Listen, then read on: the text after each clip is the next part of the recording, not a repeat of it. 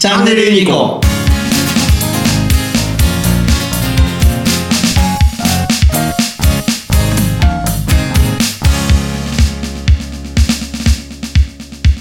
あの今日面白いことがあったんですけど、はあはあはあ。の会社の電話あってうちの会社は2回戦あるんですからね、うん。2回戦あってうん。1個が鳴ったんですよ、うんうん。でいつもあの私の後ろに電話があるんで私はすぐには取らないんですけど、はいはい。横にこう若手がいて、はいはいはい。若手君がと2人いるんですけど、うんうん。2人とも取らないんですね、うん。で4回目ぐらいになった時にええ加減取れよっていう感じで後ろバッと見たら眺めてるんですよ電話機を受話器をね。はどうしたん？って聞いてみたら非通知なんですけど取っていいんですかね？っていう質問が返ってきてこれ会社にかかってくる電話で非通知を取らないってありえるんだろうかってすごい悩んだんですけど取ってって言ったら一応取ってくれて、うちと付き合いある会社さんからの電話だったんですけども、そこすごいななな何何が起こったのっていう感じでしたね。あこうジェネレーションギャップ。ーかも個人の携帯で非通知って取らないんですよね,、取らないですよね。僕絶対取るんですけど なんやろうと思って。でも今の人って取らないんですよね。取らないですね、うん。私もほとんど取らないですね。あ本当？はい。うんそうまあうんそうかあのーそうなんですよ。お客さんのところの設定で非通知でかかるようにしてるところって結構あって、そうそれ言ったんです。よ、うん。うん。そうなんですよね。面白いねそれねう。んなんかね理解できないっていうか、うん。パニックになりましたね、個人ならまだしも。うん、個人の電話だったら分かります。分かりますけど、うん。会社にかかってきた電話を取らないっていう取らないっていう方向性にまず思考は絶対向かないんですね。ああの普通新入社員研修とかでは3回以内に絶対取りなさいと。うんうんうんうん。4回目になった瞬間に取ったら「お待たせしました」と必ず一言添えてというのがルールでうん一番最初にな習うはずなんですけどうんそれを習ってない人なんですねう言えば。んでかつうちの会社小規模なので、はい。関係ない電話っていうのはあんまりかかってこないじゃないですか。ね。うん。かかってこない中で非通知がかかってきたっていうので、どうしたらいいんだろうっていうふうに悩んだのかなとは思ったんですけど、そういうことってあるのかなと。今の会社はどうどうなんでしょうねと。大きい会社って必ず新入社員研修をやって、うん。で何回以内に取りなさい、うんうんうんで取った時はこういうふうに対応しなさいっていうのをもう叩き込まれるというか一番最初に研修でやるんですけどうちしないじゃないですか、うんうんうんで多分できてるだろうと思って採用しているわけですよね。う んまあまあまあね、まあ多分できるだろうと、ん。まあ、実際そんなに普通にかかってくる電話に関しては、こうなんていうのかあんまりこうまずい対応してるっていうのは見たことがないのでそうね。はい。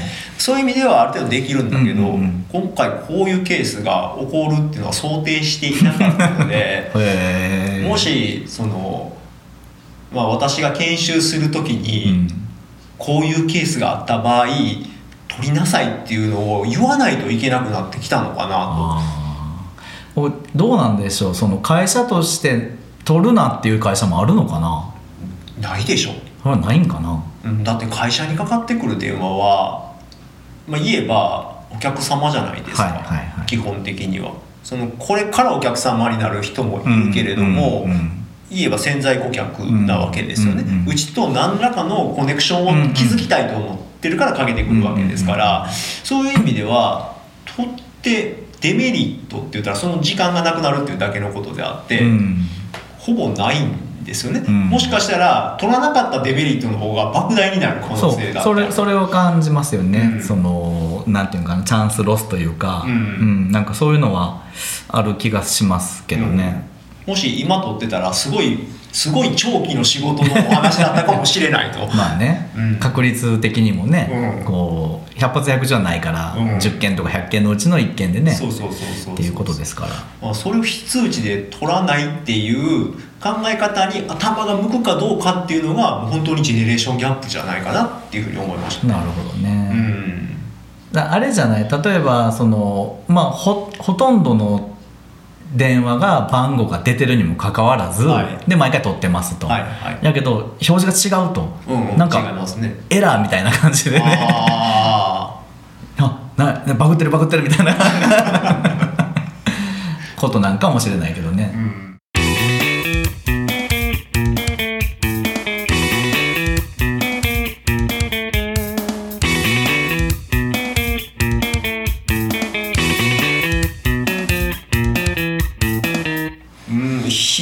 なんでもう取っていいですかって聞こえてきた時点で パニックになりましたね私は。なるほど、うん。いやでも面白いね。確かにそういうあの可能性というかうん。そういうパターンもあるんですね。今後そういう人たちが社会に出ていくっていうのは、まあ随分多くあると思うんですよ、うん。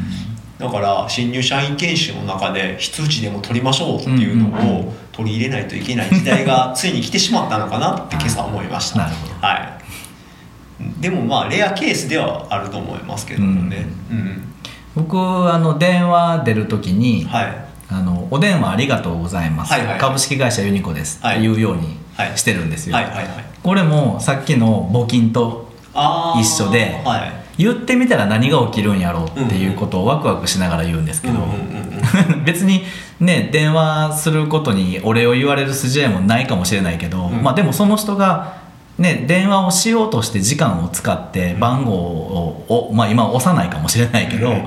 かけるっていう行為はしてるわけですから、なんかそれに対してあのなんか一言「何?」じゃなくて、うんうん。ありがとうございます」って言って聞きたいなっていうので初めて見たんですけどああの何もないですけどね別にそれでね。ーまあまあそれでね何か素晴らしく好転するとかそういうことはないと思います。ね、あの私もその以前勤めてたところではすごく長ったらしいその会社の自己紹介というかキャッチフレーズみたいなのを最初に言ってえ？そう。え？かかってきた時の電話ですかかってきた時の電話に対して「何々の何々の何々の何々でございます」みたいな感じで めっちゃ長いえ10秒ぐらいは喋ってるみたいな感じでやっと名乗るみたいな感じなんですよ。ー、はそれってそこまで長いとうん。かなり鬱陶しい。あ鬱陶しい鬱陶しい。聞いてる側は、うん。要件があってかけてるんだから、そんなどうでもいいことは お前らの宣伝なんかどうでもいいんだから早く名乗れと、お前が誰なのかを聞きたいっていうところからスタートしてかけてきてると、んでまたそういう電話って往々にしてクレーム電話だったりするんですよね。そういう場合にコマーシャルからいきなり入られると すごい鬱陶しいんですよ、あすごいね。かけてかけてこられてそれを言われるのはまだわかるけど、うん。かけてるのに言われるってうん。なかなかですね。うんもうなんかそれは嫌だったな、私はすぐに言わなくなりましたけどね、うん。あ、そういう会社による文化の違いとかっていうのも、まあ、客商売っていうのもあるんでしょうけども、IT 業界ってそういうふうな客商売はしない会社が多いじゃないですか、でも完全にコンシューマー相手のうんかかってくる電話ほとんどがコンシューマーっていう場合は、そういうふうに言って言って言いまくってもう完全に植え付けるみたいなことをうん。地道にやっていくとやっぱり効果はあるんでしょうね。でしょうね、うん。もううちがやってもそんなに効果はない。あのかかってくる電話は限られてるんで、うん。本当に今お付き合いのあるお客さんがほとんどですけど、うん。そういう場合じゃない電話が多いところに関しては言ったらある程度こう頭に残るうん。フレーズをちゃんと用意してうん。それを言ってるので、うん。それはあの一つの戦略としてはうん。ありなんかなとは、うん。その時は思ってましたね。それこそ前回話してた、はその目的と目い、標はい。のところで、うん。こう目的何らかの目的があって、はい。それのやり方としてうん。電話をかかってきた時にそれを言いなさいというルールがあるわけじゃないですか、はいはいはいでルールをやってるうちに、うん。目的が何なんかよくわからなくなる。本当に最たる例ですよね、う。んそうですね。もうなんかやるのが普通になってて、うん。何のためやってるかは分からないけれども、とりあえずやれと言われたからやって やれみたいなうん、そういうレベルになっちゃってましたけどもね、うん。ただそのそこを仕切ってる一応マネージャーみたいな方はこういう目的で言ってるんですっていうのを最初に私には教えてくれました、うんうんだから言ってねっていうふうには言われたんでそれはまあ一応納得した上でやるかやらないかはあの後々は自分で判断してくれとは言われました。あそこは判断してくれなんですね。そうそうそうそう。ただここの事務所にいる限りは絶対言ってくれと、うん。統一しているのであの人によってこう対応が違うっていうのはまずいからここの事務所でやってる間は必ずそれは言ってほしいんだけどあなたの事務所に行ってうん。あなたがこの一国一城の主になった場合うん。は好きにしてくださいというふうには言われました。ね。うん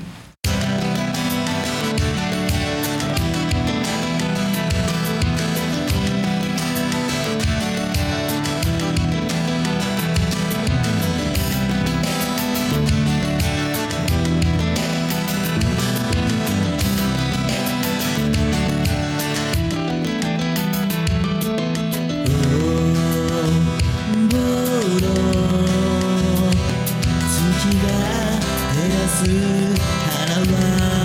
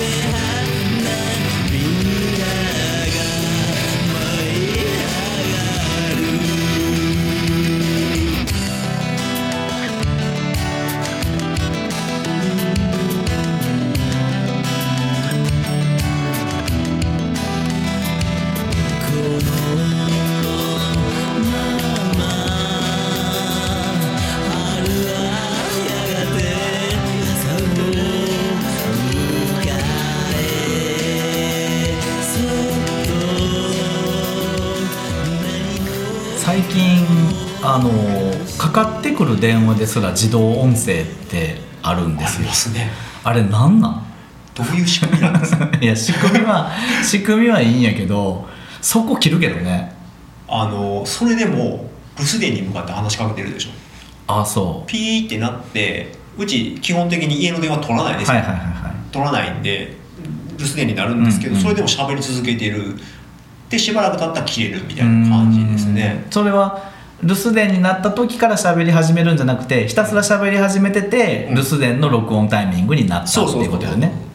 うん。いきなりこちらの声も聞かずに向こうから自動音声が流れてってこっちはもう取らないから勝手に留守電に変わるんだけど喋り続けてしばらくしたら切れるみたいな感じですね、あれがすごい失礼やと思うんですよ、うん。こっちがね「うん。あのはいもしもし」って言ってるのに、うん。無視して喋り始めるじゃないですか、うんそうです。すごい失礼やなっ失礼ですてね。思いません？思います。あれはどういう企業なんですかね？インリサーチ系なんですかね？わかんない。全内容まで聞いたことないんで分かんないですけどうん。なんか取ったらやばいかなって思うような電話がうん多いのかな？あまあ、あれでも数は打てるんで、うん。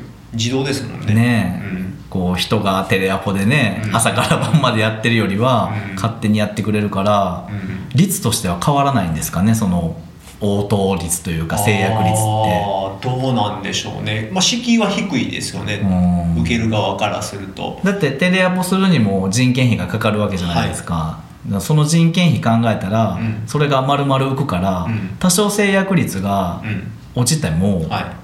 いいんかもしれないですね、そうですね、うん。人件費ゼロに近いですからね、あれ、あれぜ1人雇ったら少なくとも時給1000円ぐらいなわけじゃないですか、いろんな経費入れたら1500円ぐらいかかってくるわけですから、それ100人雇ったらって考えたらそら10分の1ぐらいになっても全然大丈夫じゃないですか。そうね。うんでも制約するんやろうか。そこは心配ですね。でもだからあれはただのきっかけなのかもしれないですよね。あだから無料で何かプレゼントしますよっていうす詐欺とかでよくあるじゃないですか。最初なんか軽いもので釣っといて、うんうん引っかかってきたらグイグイ引っ張るぞみたいな感じなのかもしれないですね。ーうん。うん。なんか全く興味のない人のフィルターができるっていうあそうそうそうそう。ことは効果があるってことかな、うん例えば株やってみませんかって言われてもほとんどの人はうん。やりませんっていうことだと思うんですけど、やってみたいなと思う人に対しては、あなんかそうそうそうそう。いやちょっと興味あるみたいな、うん。ちょっと話聞いてみようかっていうふうになってコールバックでもかかってきたら、うん。やったーみたいな感じになるんじゃないですか、